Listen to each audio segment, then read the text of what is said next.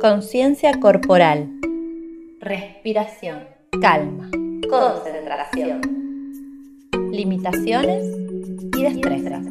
Comunicación, disciplina, emoción. Cuerpo, mente, salud. Emprender en el arte de enseñar. Muy bienvenidas y bienvenidos a todos y a todas a este nuevo ciclo de podcast. Hoy tenemos una invitada especial. Vamos a estar hablando de nuestras emociones y cómo se comportan no solo en, en nuestro cuerpo, sino en nuestro día a día. Así que súper interesante nuestro episodio de hoy y súper contenta de tenerlos y tenerlas a todos acá junto con nosotras. Nos visita Sandra de es terapéutica holística, está registrada en Fundación Bach en Inglaterra, formadora de terapeutas, es máster en registros acásicos y sanación actuariana. Además, instructora de meditación y acompaña en procesos de conciencia y prevención de enfermedades con plantas y flores, entre un montón de cosas más que hace Sandra. Realmente interesante todo su currículum. Así que, ¿cómo estás Sandra? Muy bienvenida. Muchas gracias por estar aquí hoy conmigo. Hola María, gracias por convocarme y bueno, sí, ofrezco un montón de, de alternativas a la hora de hacer un proceso de autoconocimiento, de sanación. Fundamentalmente conocerte para poder sanar. Si no mirás, si no pones luz, no vas a poder reparar nada. Y bueno, lo único que te voy a corregir para que la gente, por si quiere googlear, lo que mm, yo ofrezco es sanación arturiana del planeta Arturus, son unos símbolos que se van aprendiendo similares a Reiki. Es parecido el sistema y la operatoria como Reiki, pero bueno, tiene que ver con incorporar geometría sagrada del planeta Arturus. Perfecto, gracias, gracias por las correcciones. Hay que dar bien la información. Bien, bueno, Sandra, ¿qué son las emociones y por qué debemos escucharlas, entenderlas y manejarlas? Bien, bueno, las emociones, si buscamos una definición, hay un montón, así que después invitamos a la gente a que googlee para no llenarlas de definiciones del libro, que las odio, porque una cosa es tener la información y otra cosa es comprenderla para poder utilizarla.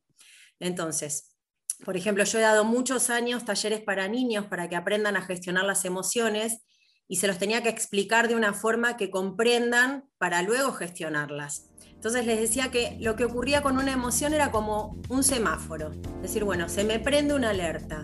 La emoción lo que me trae es ese llamado a atención, con una respuesta. La respuesta puede ser biológica, puede ser psicológica, me puede provocar distintas formas de manifestación en el cuerpo. Pero es un llamado a atención. ¿Qué pasa? Si me quedo pegado a la emoción, sufro. Y así es cuando surgen ataques de pánico, enojo permanente, que se transforma luego en resentimiento, ese miedo que no se va. Porque a veces la emoción también me trae un recuerdo de algo que no resolví o de alguna situación que transité y quedó ahí pendiente, taponada. Entonces es eso, es un semáforo que puede ser verde, amarillo, rojo. Cuando es rojo, bueno, ¿qué pasa? Ahí es donde tengo que aprender escucharme, autoobservarme y ver qué hago con esa emoción. Aprender a gestionarla. Porque si queda en el cuerpo, con el tiempo, puede provocar una enfermedad. Ahí es cuando buscamos a un biodecodificador. Yo no hago biodecodificación, pero después les, tiraremos tips por dónde ir.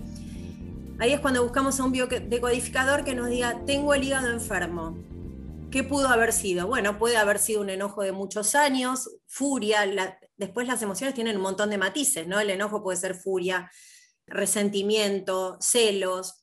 Y bueno, ahí quedó en tu hígado. Y tu hígado te está hablando. Tu hígado te está diciendo, revisa esto. Y es cuando empezamos ese proceso de descubrir qué nos pasó, qué nos pasa y qué es lo que genera eso. Perfecto, me encantó. Gran definición. Tus emociones son un semáforo.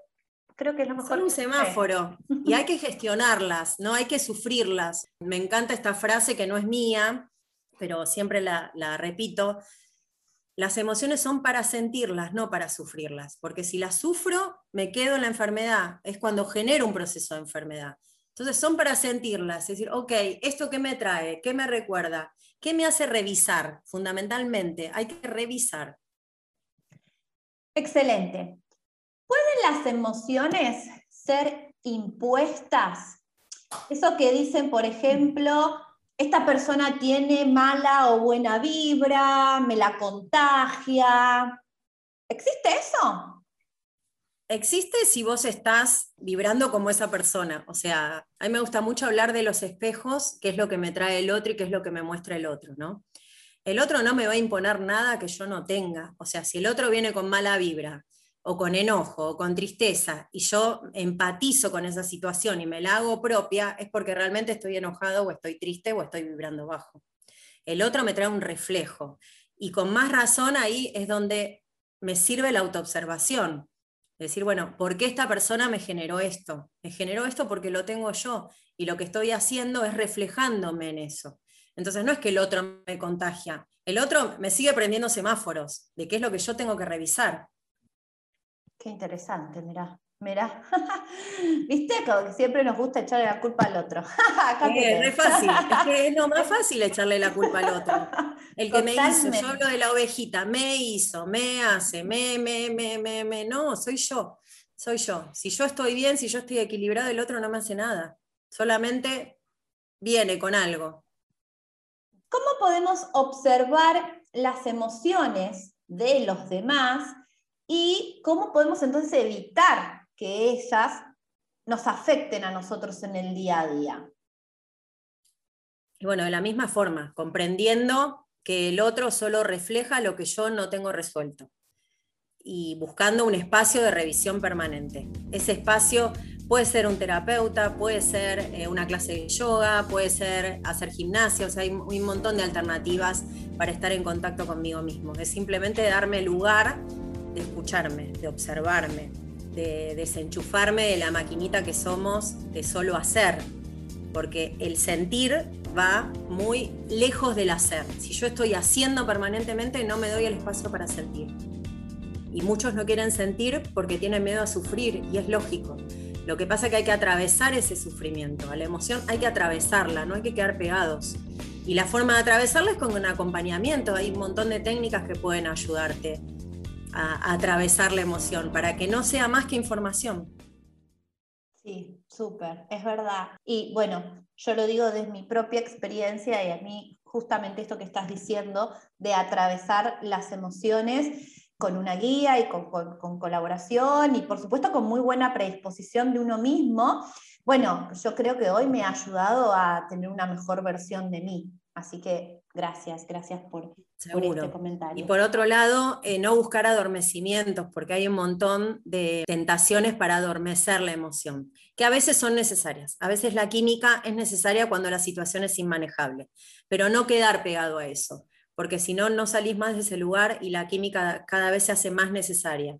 Entonces, bueno, es otro semáforo grande cuando te dan química, ¿no? Para decir, ok, quiero seguir con esto, o busco alternativas para ir dejándolas de a poco. ¿Qué es posible? Yo tenía un montón de consultantes con medicación que mm, luego de, acompañar a la par han podido ir soltando. Qué bueno, qué bueno. ¿Es cierto que debemos sanar hechos, situaciones de nuestra historia y de nuestro pasado? Sí, parte de esta revisión es ir a ver qué generó lo que hoy me está ocurriendo, ¿no? Obviamente fue algo del pasado, si hablamos en linealidad. ¿Me tengo que quedar permanentemente revisando el pasado y sanando el pasado? No, de cada uno depende, de cada historia, de cada proceso, porque a veces está como el vicio, decir estoy sanando, estoy sanando y sigo andando, sigo andando y nunca salgo de ese lugar. Me quedo como en ese loop o en esa, en esa bola de sigo sanando, sigo sanando. La verdad es que en algún momento me tengo que plantar en el presente y co-crear el futuro o sigo revisando para atrás para ver qué más saco, siempre hay basurita que revolver, o también confío en que desde un estado de equilibrio, de paz, puedo ir hacia adelante y co-crear, como decís, mi mejor versión. Para eso obviamente tengo que revisar y no puedo taponar. Y eso está en el pasado. Pero bueno, hay como que tener un equilibrio. Hoy hay disponibilidad energética para co-crear si ya he estado muchos años sanando. No hay que estar sanando permanentemente. Hay que como poder discernir para poder soltar y decir, esto ya está, listo. No lo, no lo miro más porque ya está, ya hice todo lo que tenía que hacer, ahora co-creo, voy hacia adelante. Qué difícil. Qué difícil. ¿Qué nos recomendás para que podamos comenzar a manejar entonces mejor nuestras emociones? ¿Y qué opinás de las terapias alternativas para que nos colaboren en eso?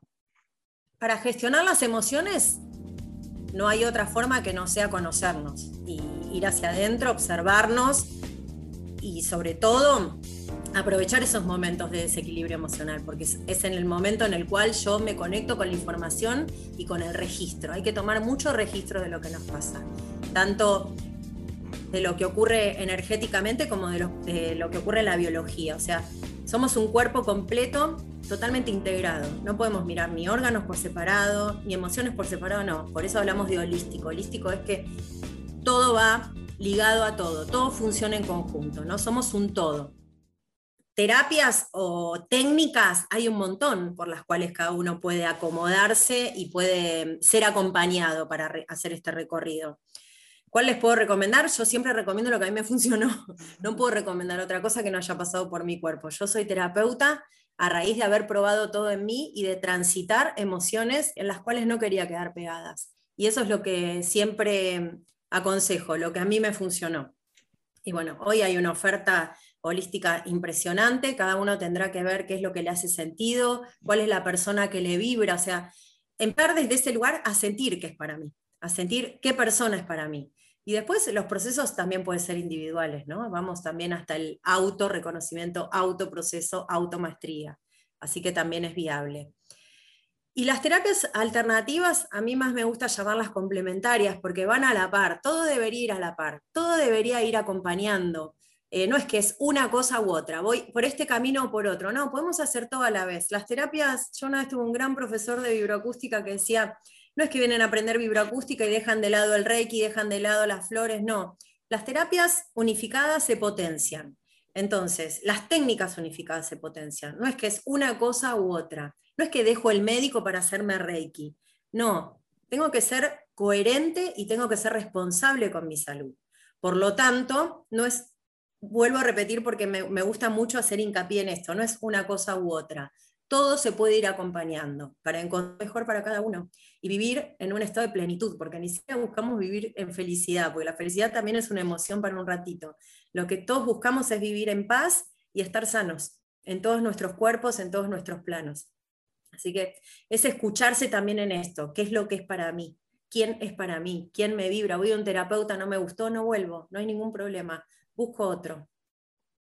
Totalmente, es cierto, es cierto, es muy, es muy cierto lo que decís, es todo un complemento y es todo también un, trabajo de todos los días con buena predisposición y con ganas, ¿no? Porque como vos decís, no hay que quedarse estancado, sino que hay que siempre buscar avanzar y avanzar de forma positiva, por supuesto, siempre buscando la parte, la parte positiva. Sandra, Genial, gracias, gracias, súper clara. La verdad es que sí, es un, panorama completo de lo, que, de lo que también hoy se está llevando a la tendencia y que me parece fantástico, que es justamente este cuidado ¿no? de las emociones y cómo nos han afectado tanto físicamente a lo largo de, la, de nuestra historia. Así que eso Genial, nos quedó recontra claro. Me gustaría que nos dejes tus redes sociales para que podamos seguirte en ellas. Sí, bien, me pueden ubicar en Facebook como Sandra Beatriz Ati, que es A-T-Y, y mi apellido se pronuncia de Bef, pero se escribe D-E, separado B larga, O-E-U-F.